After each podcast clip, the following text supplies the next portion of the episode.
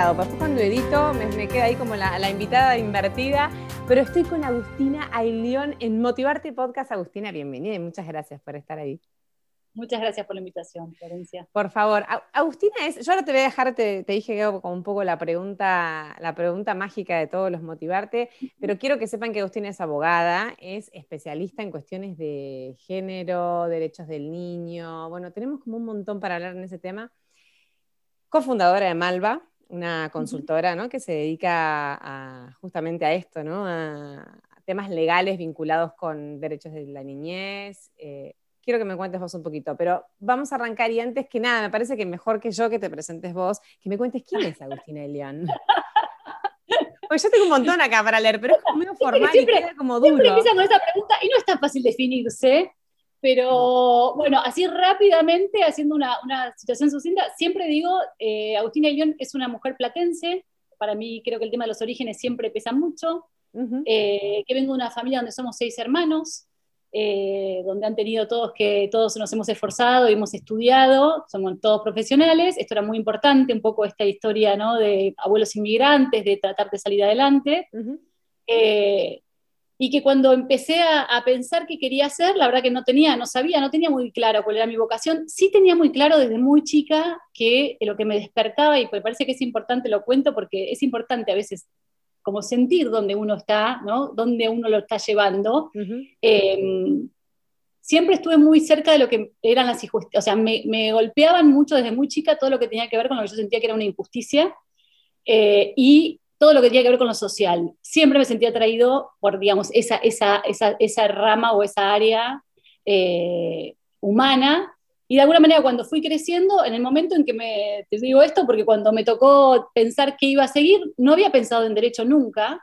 Y después más adelante, bueno, haciéndome los test, porque estaba un poco perdida de lo que quería hacer, me surgió, tenés que seguir derecho, y la verdad que por suerte estudié la carrera, pero eh, estudié la carrera que me gustó mucho como formación, sin embargo nunca tuve, como tengo y trabajo como abogada, pero más con una mirada social. Siempre tuvo, que, tuvo esa mirada, digamos, ¿no? Por ahí no soy la, abogada de escritorio o de, tribunales, soy la abogada que trabaja sobre temas sociales.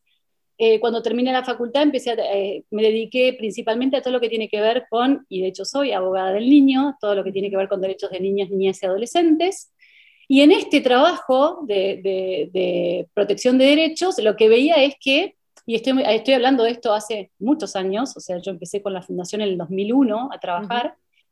Lo que veía es que había muchas situaciones con respecto a los chicos de eh, situaciones en que ellos eran separados de su familia en situaciones de violencia, en situaciones de, abusos, pero muy marcado el tema de la violencia. Y entonces dije, bueno, estoy trabajando sobre derechos de niños, pero si yo no trabajo, o sea, ya estoy llegando tarde. Y empecé a trabajar con los derechos de, o sea, empecé a ver qué era lo que pasaba y que en general estas situaciones de violencia se daban dentro del hogar y que un poco el foco estaba puesto en fortalecer o ver qué pasaba con las mamás. Y empecé a trabajar y a, introducirme un poco también, como paralelamente lo que tenía que ver desde niñez, en lo que tenía que ver con género. La realidad es que esto me superó porque empezó a aparecer, y estoy hablando de hace bastantes años, donde todavía, si bien estaba instalado, no estaba muy conocido. Nosotros salíamos y hacíamos capacitaciones y las mujeres se daban cuenta de que lo que yo estaba diciendo les pasaba pero nunca habían pensado que situaciones eran situaciones de violencia. ¿Hace cuántos Entonces, años era esto, dijiste? Y eh, yo empecé con la parte de niñez en el 2001 y empecé con a trabajar más fuertemente el tema de mujer en el año, diría, 2009. O sea, no hace tanto tiempo, y sin embargo nos pasaba continuamente de encontrar este, estas situaciones en las cuales decían, pero para, lo que vos estás diciendo es lo que me pasa a mí. Entonces ahí empezamos a trabajar con la fundación en, en temas de género, me empecé a focalizar en ese tema, eh, en esos acompañamientos. Eh, con la Fundación abrimos una casa de asistencia en La Plata que trabajaba integralmente a la mujer y a los chicos en, programas separados, pero viendo esto como, como también, ¿no? ¿Cuál era el impacto que la violencia tenía también en los chicos? Posteriormente, vamos muy rápido, pero posteriormente en el año 2017 eh, me convocan para ser funcionaria. A mí la parte, eh, el, ámbito público, la política, me encantó siempre y era como también un desafío decir, bueno, siempre quise esto y tuve la oportunidad, el ofrecimiento en provincia de Buenos Aires. Eh, em, y para mí fue todo un desafío y un aprendizaje enorme. Te voy a preguntar, ¿qué, ¿qué, te dejó tu paso por la política? Porque venías trabajando como, como que uno de golpe en la política siente como que puede hacer más cosas o me estoy equivocando? Como que tenés de golpe más herramientas. Cuando es como, en una parte era como cambiar del lado del mostrador, ¿no? Haber pasado de organización social a decir todo lo que yo me quejo, bueno, a ver cómo, cómo se ve del otro lado, qué es lo que pasa del otro lado. La verdad es que yo creo que, por supuesto, la responsabilidad que tenés y, lo que compete estar en un cargo público y ser funcionaria es, muchísimo mayor, por supuesto. Es la responsabilidad de, que tenés, eh, es de esos funcionarios también aprendí que se puede hacer mucho. O sea, sinceramente creo que aprendí como, como estos pasos que a veces son más largos por la parte administrativa, que no, todo es tan fácil como uno quiere hacerlo, porque una cosa es tener una idea y otra cosa es llevarla a cabo, presupuestos, eh, tiempos para las aprobaciones, pero que definitivamente si uno tiene claro y conocimiento respecto a lo que tiene que hacer y sobre todo esta llegada que seguí manteniendo respecto de cuáles eran las necesidades, yo creo que se, se puede hacer y se puede hacer mucho. Estamos en una situación de género muy complicada, con lo cual claramente esto no cambia ni de un día para el otro, ni por una persona, ni por una sola política. Hay que seguir haciendo camino, hay que seguir eh, instalando políticas y trabajar sobre ellas y profundizarlas y, crecer en otras. O sea, esto me parece que tiene que tener como esta, esta idea de proceso. Sí creo que es muy importante, y sobre todo en el momento que me tocó, en estos momentos, no solamente en el mío, que sea un tema de agenda pública. Eso ayuda mucho a poder trabajar y a poder tener respaldo respecto del el trabajo que uno hace y las necesidades que se tienen, ¿no? Terminado el 2019, termino en la función y empiezo a trabajar ahora en, el mismo tema, eh, que es lo que, digamos, es mi causa, en la parte privada. Y en esto sí te digo algo que me pareció muy importante. Cuando se terminó la parte eh, pública, yo siempre había soñado con que lo mío era lo público y que me sigue gustando. Pero lo que me di cuenta es que si en realidad lo que querés es cambiar las cosas, no importa el lugar donde estés, lo podés seguir haciendo. O sea, yo hoy estoy en la parte privada y sigo pensando qué habría que cambiar, eh, con quién podría hablar, si hay algo que no funciona, sobre todo en el tema de la justicia, qué, cambios podrían ser, qué, qué cosas más allá de lo que estoy trabajando podría cambiar o modificarse y creo que cuando tenés esa mirada y tratás de verlo de esa forma, de todas maneras podés seguir impactando de alguna manera en lo, un poco más chiquito, que es lo que es el Estado, pero de todas maneras, entonces ahí lo que aprendí es que más importante que el, el, rol o el lugar donde uno esté es qué quiere hacer, ¿no? Esta vocación por la causa que uno tiene, por el propósito que uno tiene, que en mi caso muy claramente tiene que ver con la defensa de derechos y el tema de la igualdad, definitivamente. Es que eh, no es casual entonces tu rol también como embajadora de Voces Vitales, porque entiendo como que siguiendo esta línea, eh, también impulsar a mujeres que ayudan a otras mujeres, digamos, es parte de tu propósito, ¿no? Sí, la verdad que, que me encanta, me encanta, me encanta eh, en este programa específico de, voces que me gusta mucho, que lo hago desde, hace desde el 2015, que tiene que ver un poco con compartir la experiencia, ¿no? Yo siempre cuento y, digo, cuánto me hubiera gustado en el momento en que empecé que alguien, o que estaba empezando, que alguien me pudiera eh, acompañar, aconsejar, que me dijera, ya pasé por ese lugar y, probá de esta manera, que cuando tenía una duda dije, digo, ay, bueno, en este momento con quién podría hablarlo. No siempre tuvimos esos apoyos y hoy entendemos y nos damos cuenta que son sumamente importantes, que es muy importante trabajar en red, que esto no es una cuestión este, de una sola persona. Siempre en mis trabajos, desde la organización social, desde el Estado y también hoy en lo privado, he trabajado con mujeres y por mujeres y me encanta, realmente tengo un, sentimiento, entiendo, tengo una empatía eh, particular, pero además la forma de trabajo que tenemos, estas cosas que nos han puesto, ¿no? Las mujeres se pelean, ¿no?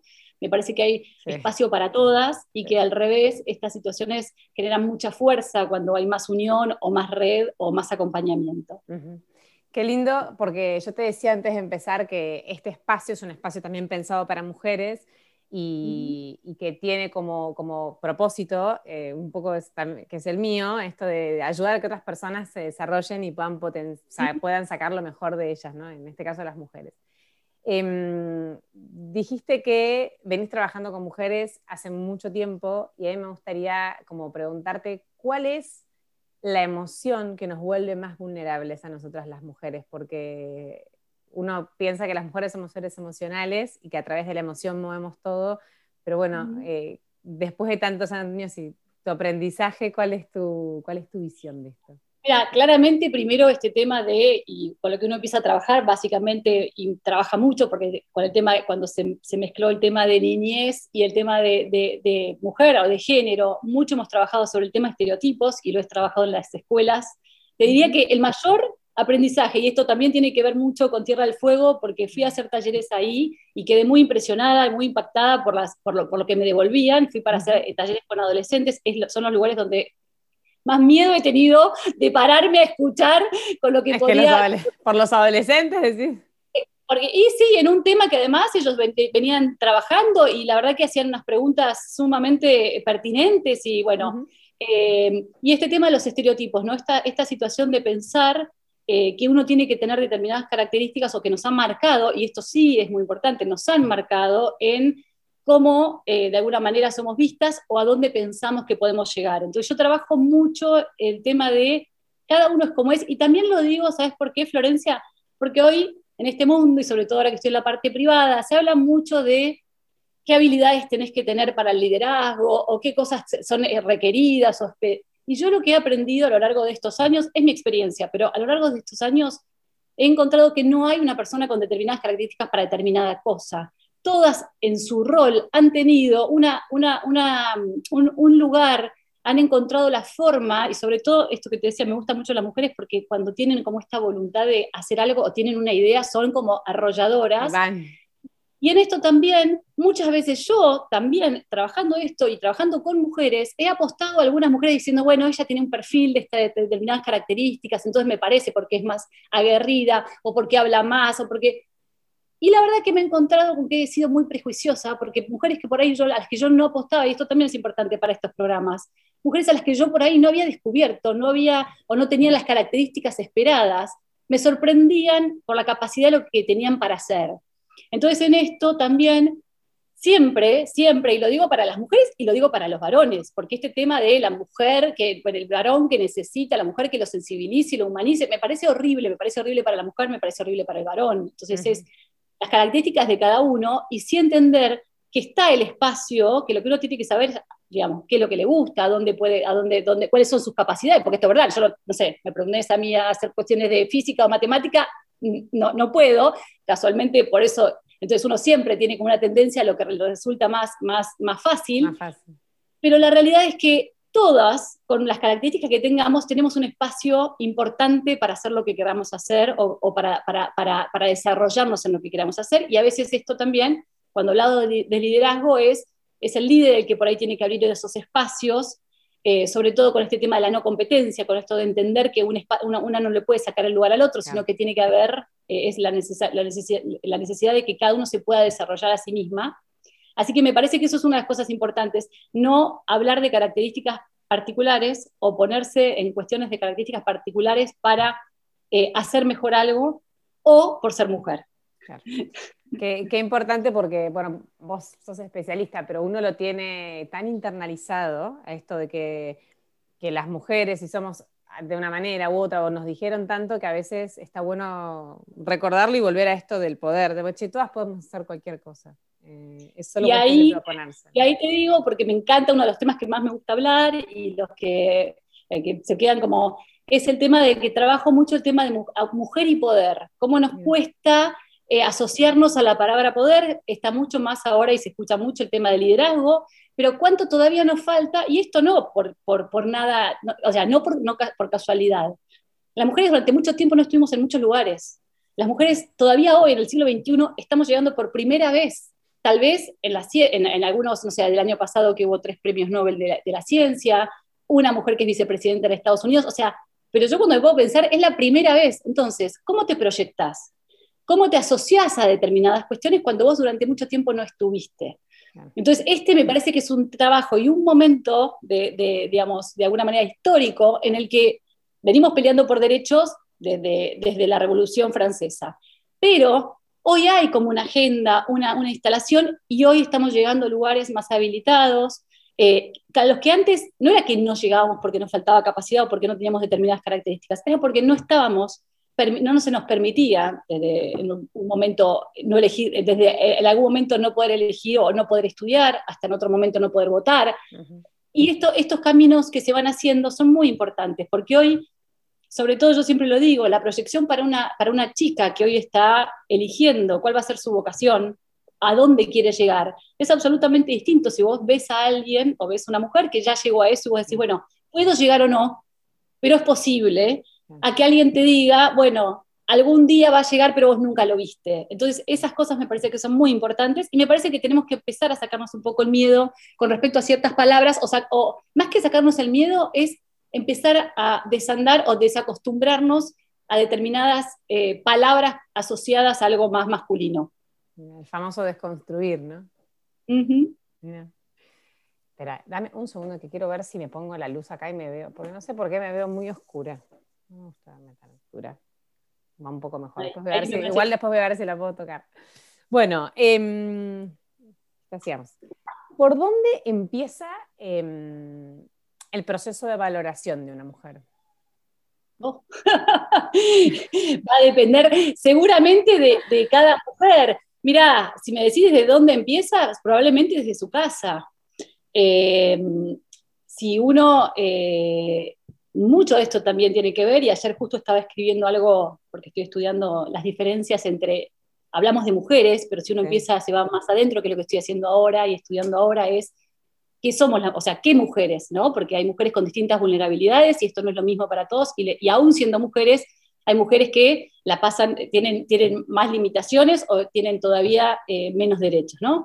Entonces, en todo esto lo que, lo que veía es, y a mí me, quedó, me dejó muy impactada, eh, que leía sobre una mujer afroamericana que contaba que ella cuando empezó, cuando nació y los padres la criaban, los padres siempre le dijeron que ella, que ella era, era una persona muy valiosa, que ella era una persona muy talentosa, y le decían, vos vas, cuando empieces a, o cuando empieces a, salir al mundo, te van a tratar de decir que vos no encajás.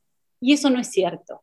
Claro, ella venía de una historia eh, también, no era solamente la parte eh, como mujer, sino también el, mezclado, ¿no? una interseccionalidad con, con, la raza. Pero lo que voy es, yo me quedé muy impactada porque digo, a mí cuando, me, cuando yo nací me criaron, o muchas de nosotras, era, eh, si vos te forzás, si vos estudiás, si vos trabajás, y a veces hay que entender que no es solamente eso, porque no todas partimos de las mismas oportunidades, y entonces un poco lo que trabajo es esto, de dónde estamos partiendo. ¿Dónde está esa valoración? Y probablemente si, si, si, en tu casa o después a medida que vas o en el colegio o cuando tenés una pareja o cuando vas creciendo, lo que vos recibís es que no servís, que no sos capaz, eh, que no podés hacerlo, que esto no es para vos, probablemente esa parte termine impactándote eh, y termine como eh, desvalorizándote. versus alguien que por ahí no tenga, o tenga otro tipo de crianza o otro tipo de apoyos y esto puede ser con lo que estudiamos nosotros o lo que vemos nosotros, puedes haber sido criada para valorarte, puedes haber pasado por el colegio y también valorarte, y puedes haber pasado por una pareja que deshizo todo eso. O sea, esto no es una cosa que te queda desde chiquita. Eh, y en esto... ¿Estás ahí? Hola. ¿Sí? Ay, para que te perdí. En esto me quedé ahí, te quedaste congelada y no te escuché nada. Ah, yo te estuve bien ahí.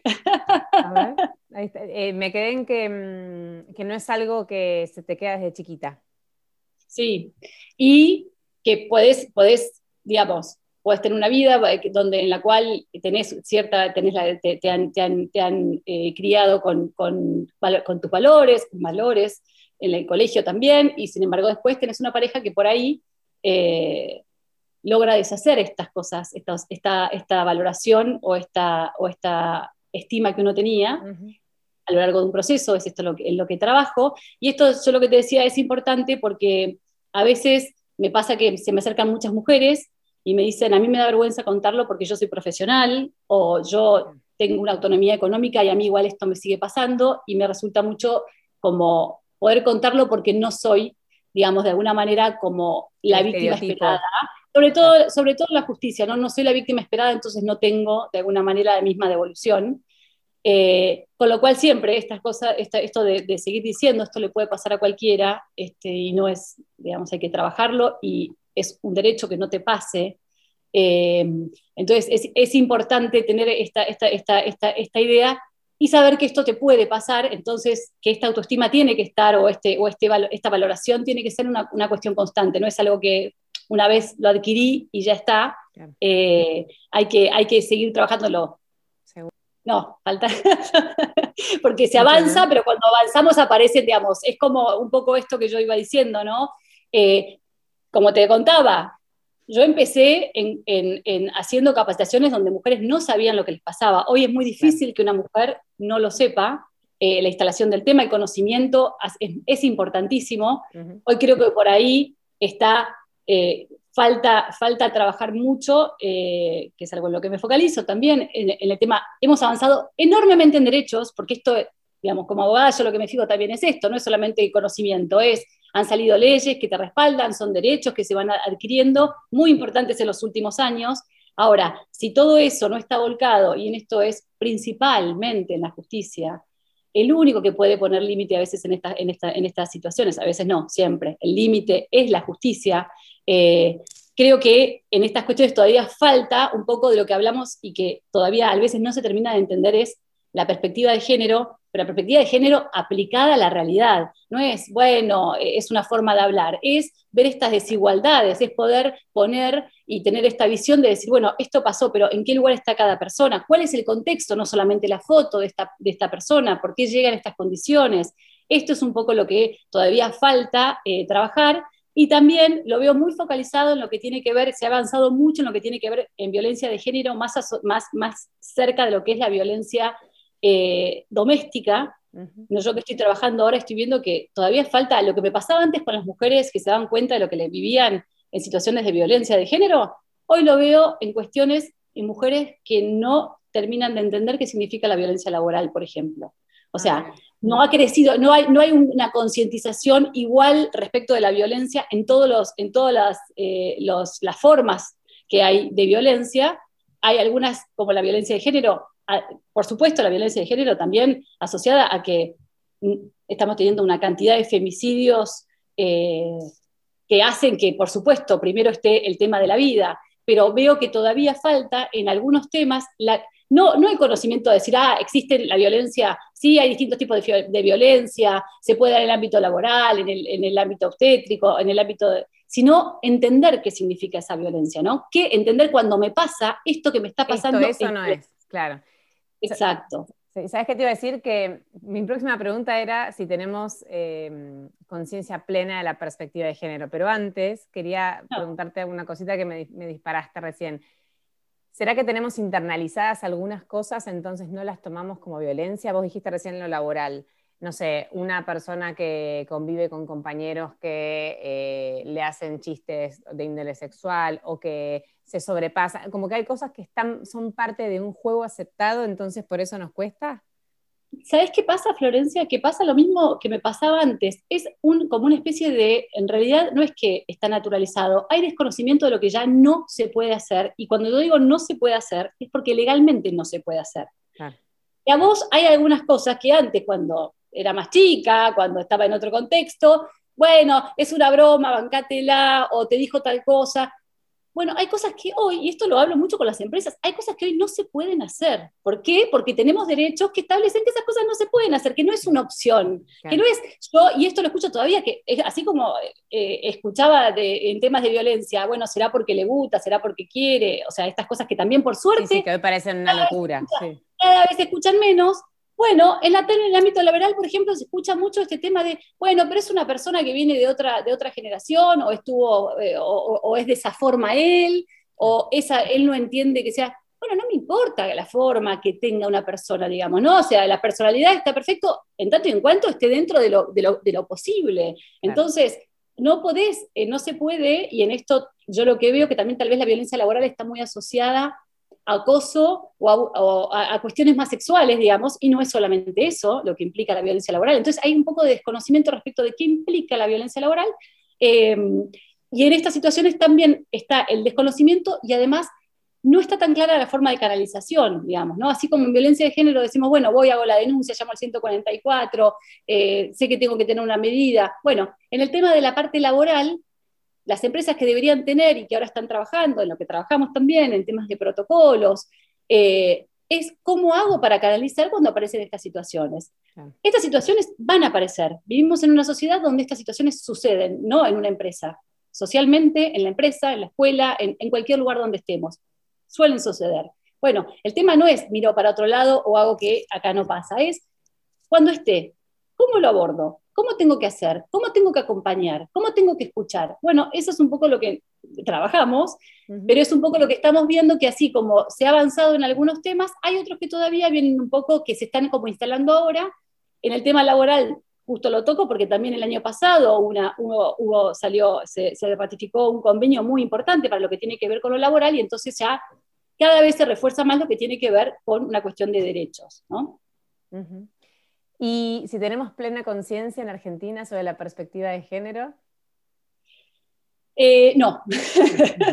si me preguntas, no, no, no, no. Y, también otra vez, esto no es una cuestión, em, no es que va a pasar de un día para otro. Creo que, por supuesto, mientras más se va conociendo el tema, sobre todo las personas que trabajamos en el tema, lo vamos incorporando mucho. Eh, pero todavía, eh, yo lo que veo es que todavía cuesta a veces entender que no es un abstracto, digamos, cómo bajo eso a la realidad de un caso, cómo me doy cuenta que em, a veces hay situaciones en las que hay desigualdades y estas desigualdades no es, a ver, te pongo un ejemplo, y por ahí con esta, con esta em, no es la desigualdad de, eh, bueno, hay una persona, o en nos pasa bastante en situaciones por ahí de, divorcios, en las cuales hay una persona, el, hombre es bastante poderoso, eh, y la mujer no tiene una situación, puede ser hasta profesional, eh, no es una persona que no pueda trabajar, que no tenga su parte económica, y sin embargo ellos de alguna manera le dicen, bueno, e, ellos son como iguales. Y en realidad hay una situación de, poder, de desequilibrio de poder que la justicia tiene que ver para poder equilibrar esas situaciones, ¿no? ¿Qué, es lo, ¿Cómo actúa una persona respecto a otra y cómo puede la otra defenderse? Eh, entonces, en estas cuestiones, cada vez que uno va a mirar, y esto también es muy importante, la perspectiva de género no está en el ámbito de familia. La perspectiva de género está en penal, la perspectiva de género está en, cuestiones laborales, la perspectiva está, está en todo. Es cómo miramos estas, estas cuestiones y entendemos que hay una desigualdad.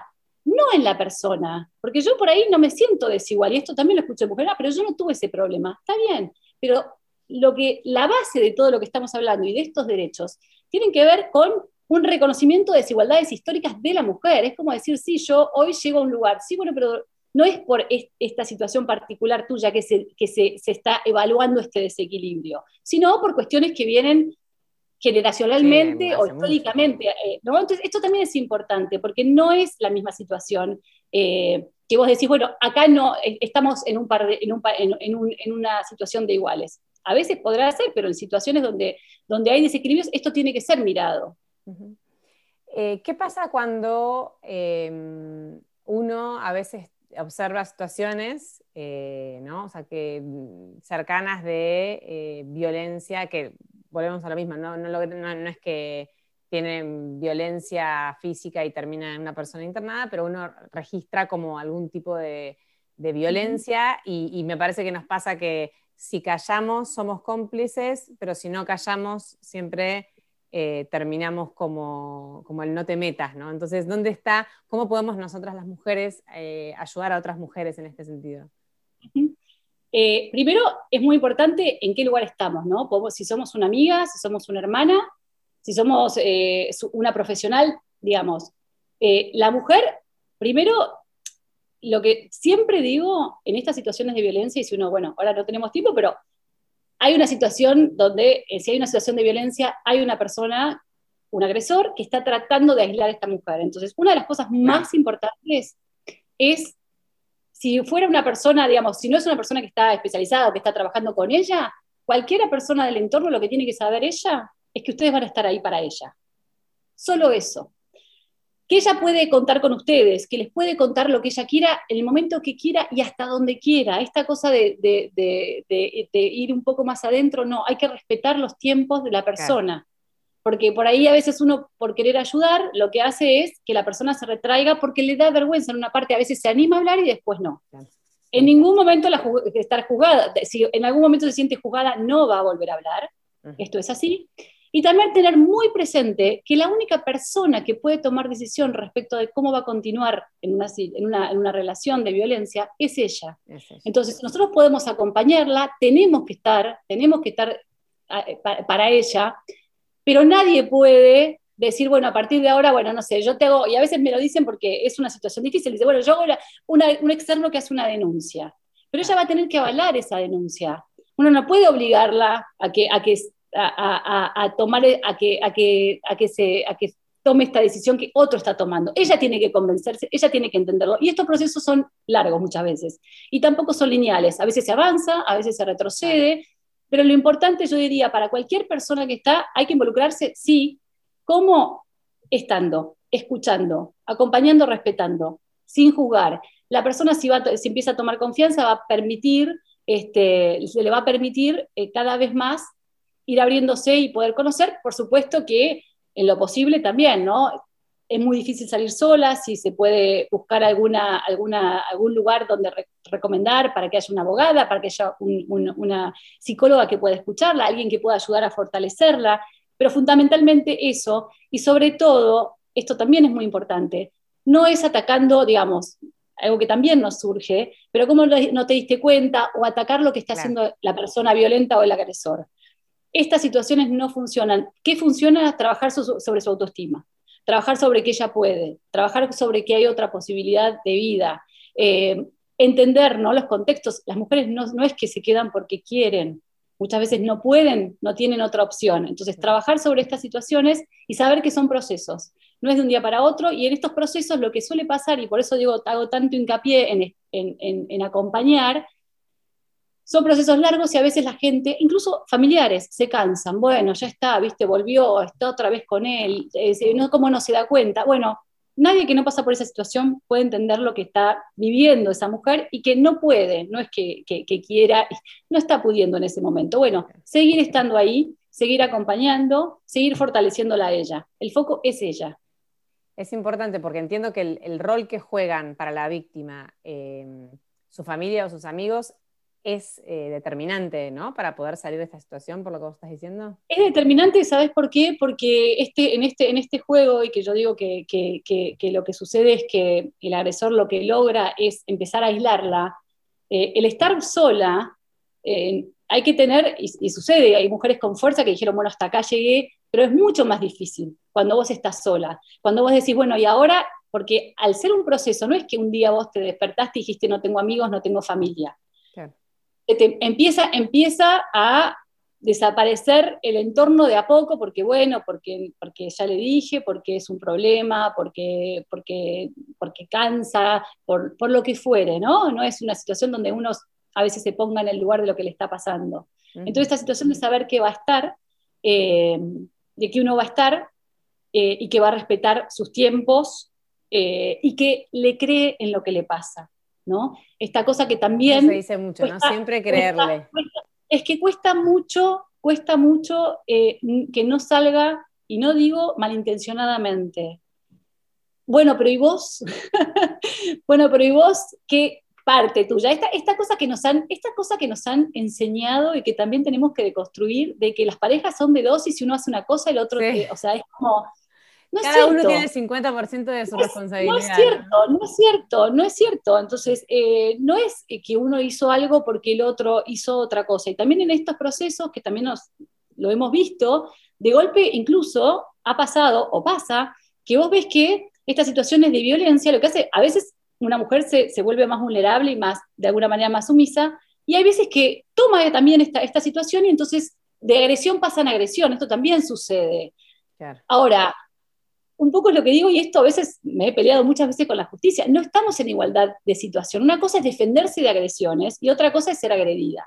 Entonces, por supuesto que tiene que trabajarse y seguramente la persona no lo ve, pero no es porque, ah, bueno, pero si ella también agrede o ella también tiene, toma esa postura, bueno, hay que ver cómo se fue creando ese vínculo y cómo hizo ella para, para defenderse. Hay veces que no, que no logran defenderse y hay veces que se defienden de esa forma.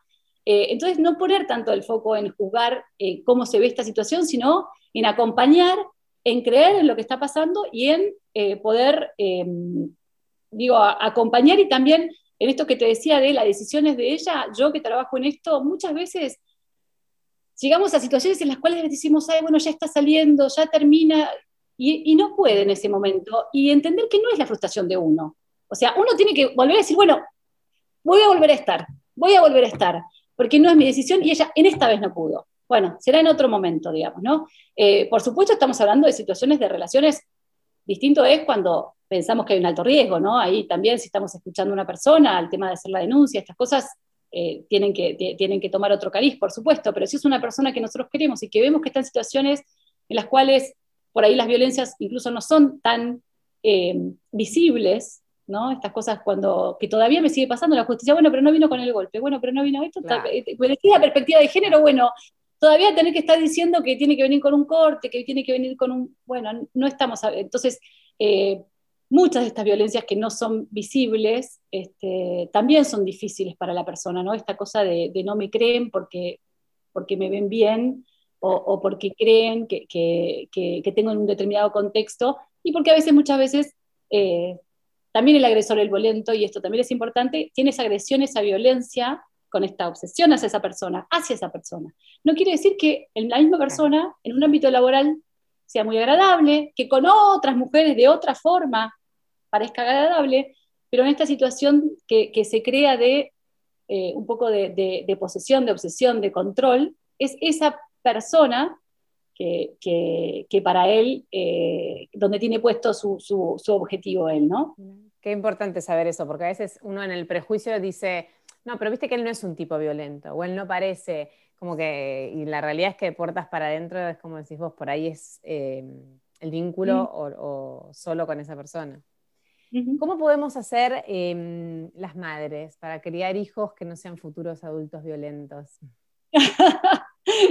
bueno, eh, todos. ¿Dónde hacemos hincapié? Madres, madres, padres. En, el tema de, creo un poco, eh, principalmente en este tema, y yo creo que también las madres, los padres, y creo que un poco también los chicos empiezan a ver otra sociedad, basado principalmente, sobre todo cuando somos chicos, trabajamos mucho el tema este de los estereotipos, de que no importa este, todas estas cosas que a veces decían, no, bueno, eso que tiene que ver, estas cosas de criarte rosa o azul, vos, a vos te toca esto. Y, y, yo veo hoy parejas que son mucho más igualitarias, que se acompañan, que entienden, este, que, sí, que, buscan el desarrollo de ambos, que toman la, maternidad y paternidades este, como una responsabilidad de, de ambos.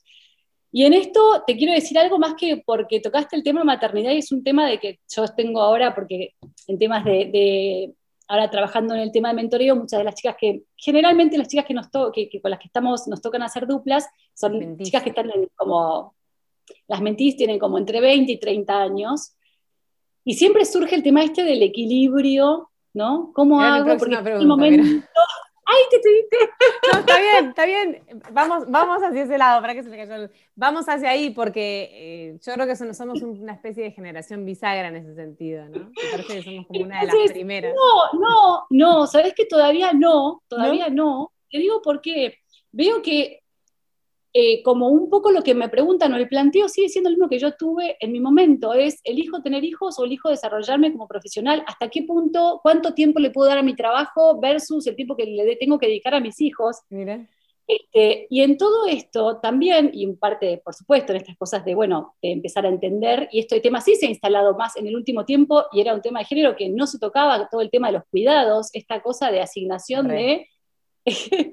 a las mujeres les toca porque son más, eh, más solidarias y más mediadoras y, tienen más humanidad, entonces toca la parte del cuidado, no solo de hijos, de adultos mayores, de los padres, de los amigos, digamos, eh, toda, toda esta, esta, cuestión de protección que parece o de cuidado que está asociado a la mujer.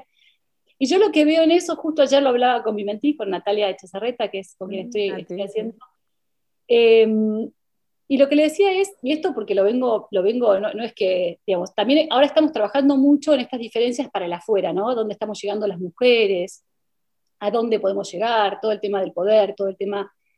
Sin embargo, no estamos trabajando la parte interna. Y esto, ¿en qué lo veía con, con este tema particularmente? Eh, y lo veo por experiencias que he tenido. He visto mujeres, eh, dos casos particulares, ¿viste? De mujeres que han llegado, una en la parte política y una en la parte pública, eh, privada, una era CEO, la otra era, había llegado a candidata. Mujeres potentes, con fuerza, convencidas eh, de lo que hacían, les gustaba, y yo las he visto quebrarse porque su hijo le iba mal en el colegio, pero quebrarse, o sea, de encontrarme con otra persona. Y es difícil, pero no he visto y no conozco, y mira que hablo también, a ningún varón que se haga cargo, o sea, que asocie de que si a hijo le va mal, es responsabilidad. Algo tener, digamos. Era como, ellas sentían que era como su responsabilidad y además sentían que era su responsabilidad por haber elegido dedicarle más tiempo a algo que querían, porque no era que estaban eligiendo, no sé, otra cosa, estaban eligiendo hacer lo que querían.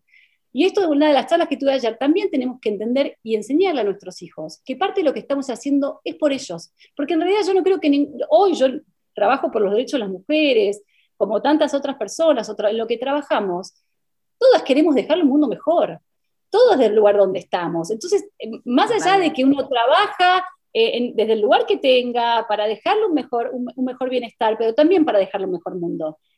Entonces, esto también me parece que es algo que tenemos que aprender a hablar con, los, con nuestros hijos, que sepan que por ahí este tiempo que nosotros no podemos dedicarle, también estamos pensando en ellos o también es para ellos. No siempre surge esta, esta digamos, yo he trabajado y mis hijos al revés, hoy tuve miedo, tuve miedo de decir, bueno, estaré eligiendo bien, estaré haciendo bien el equilibrio.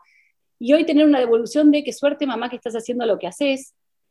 Entonces, bueno, decís, ah, bueno, no me equivoqué, pero aún, si alguno le estuviera, no sé, hubiera pasado algo, alguno me, estuviera reclamando, ¿por qué está asociado esta situación de, si no cedía mi, digamos, de, por supuesto uno como madre cede, pero digo, porque está puesto en que si algo le pasó mal o si algo no fue como tenía que ser con estas personas que supuestamente estaban a nuestro cuidado, entonces directamente es nuestra responsabilidad y nosotros nos equivocamos en lo que elegimos. Y me parece que no es menor sentirse de esa manera, porque también son estas las cosas que te frenan a veces, ¿no? Decir esto, tengo que decidir y hoy, mm, bueno, me gusta mucho y quiero, pero tengo que elegir y entonces si llego a desarrollarme mucho, en realidad entonces voy a ser como, como no fui tan, tan buena madre. Bueno, no.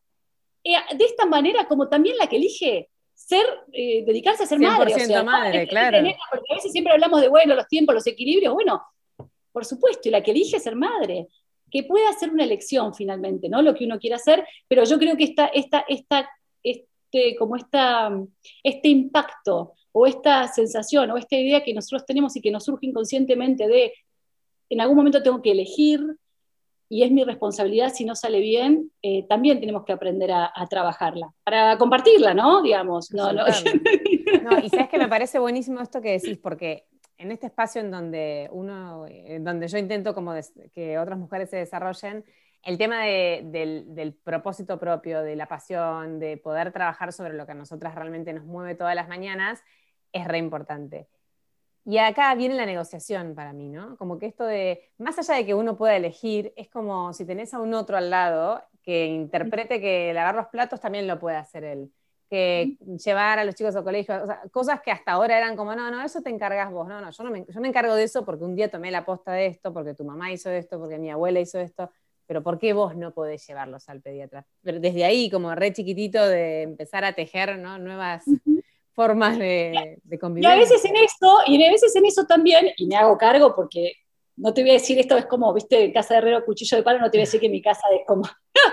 Ahora, sobre todo con el COVID, me di cuenta que esto todavía no está, porque también es una educación que uno no tuvo y que primero, como digo, a veces me cuesta a mí decírselos. Claro. Entonces, a veces es que no te quieran ayudar o que no lo hagan. No, bueno, para, no, déjame. O sea, a mí me cuesta más, creo, a, mí me cuesta, más poner, cambiar este, este, este, esta situación y decirle a mis hijos, no, bueno, hoy ponen la mesa, lo que sea, porque cuando digo, no, no me cuesta nada, hoy, digamos. Entonces, es como también desarmar esto, eh, y no es solamente, no lo pongo nunca eh, solamente en que el otro se desentiende, es a veces que nosotros tampoco estamos pensando en, o que nos cuesta también a nosotros, porque venimos sin pensar y venimos automatizadas, ¿no?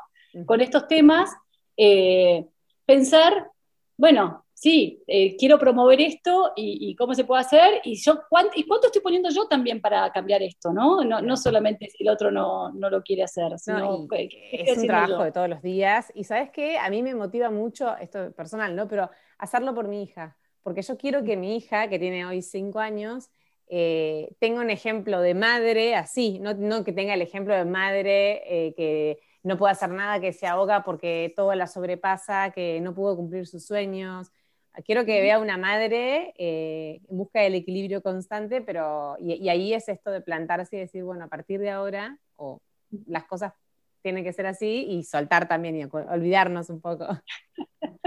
Qué interesante. Estoy mirando si nos falta algo porque llevamos como casi 50 minutos de charla.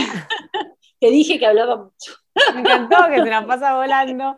Pero mm, preguntarte, eh, bueno, eh, otra pregunta era, ¿qué podemos hacer en nuestro día a día para ayudar a que, a que todos como sociedad tomemos conciencia de la perspectiva de género que me dijiste al principio que todavía no está, ¿no? Eh, ¿Qué es lo que nosotros podemos hacer en nuestro día a día para, para que esto siga instalándose y creciendo? En, este principalmente creo que vivimos rodeados de, este, de, estas, de estas situaciones desiguales, ¿no? Y creo que poder parar un poco, y sobre todo a mí me encanta, eh, bueno, también debe ser por mi formación, debe ser por lo que sea, por la educación que tuve, vengo de, educación pública.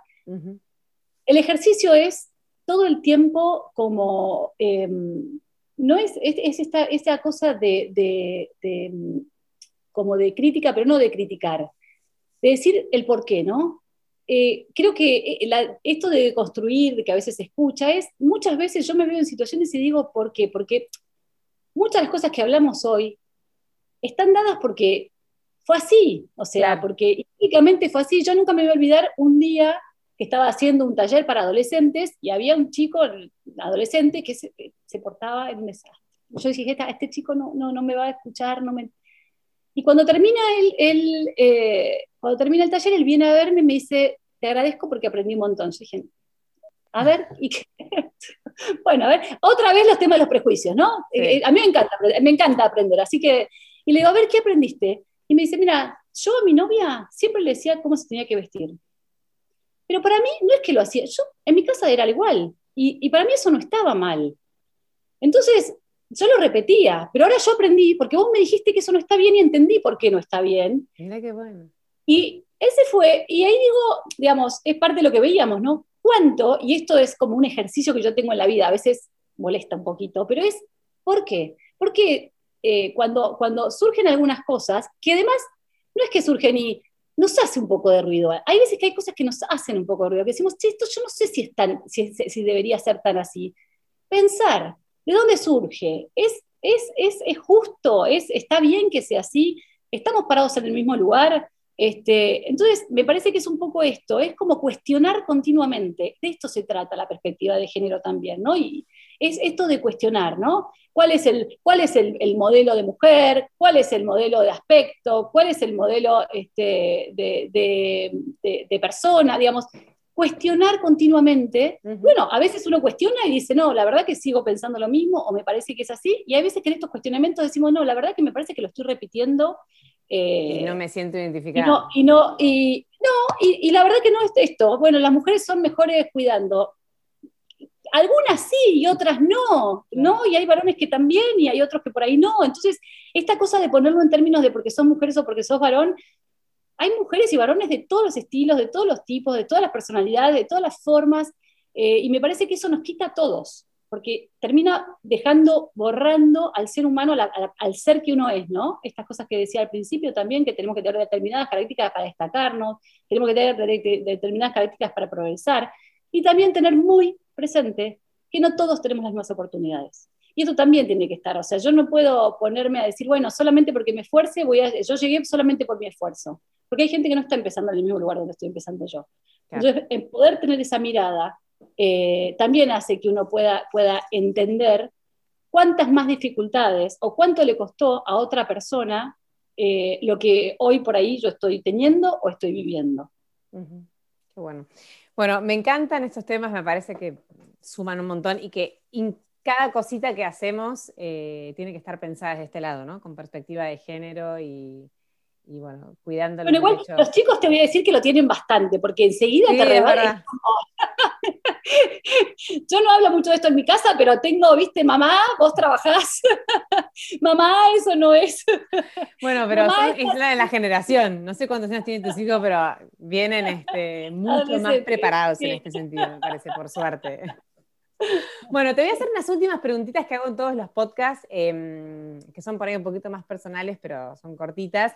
Una es que nos recomiendes un libro, porque estoy armando como una biblioteca digital con todas las personas que pasan por Motivarte, así al fin, a final de año tenemos, a fin de año tenemos como un montón de libros recomendados por gente muy importante. Ok.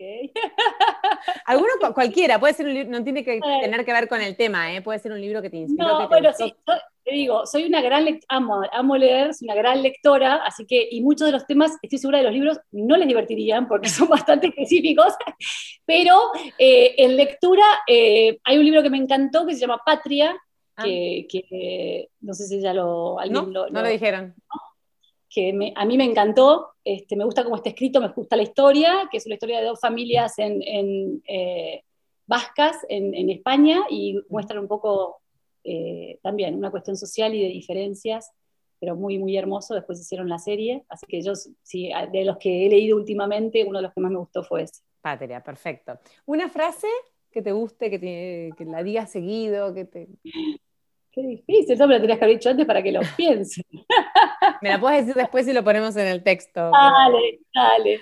Em, después, ¿un sueño pendiente? ¿Algo que te quede por hacer, que tengas ganas? Em, no, mucho siempre, ¿no? Em, pero, bueno, pendiente, hay alguno, tengo algún pendiente que, no, que, no, ya no es posible, que es que me hubiera gustado tener más hijos. Ah.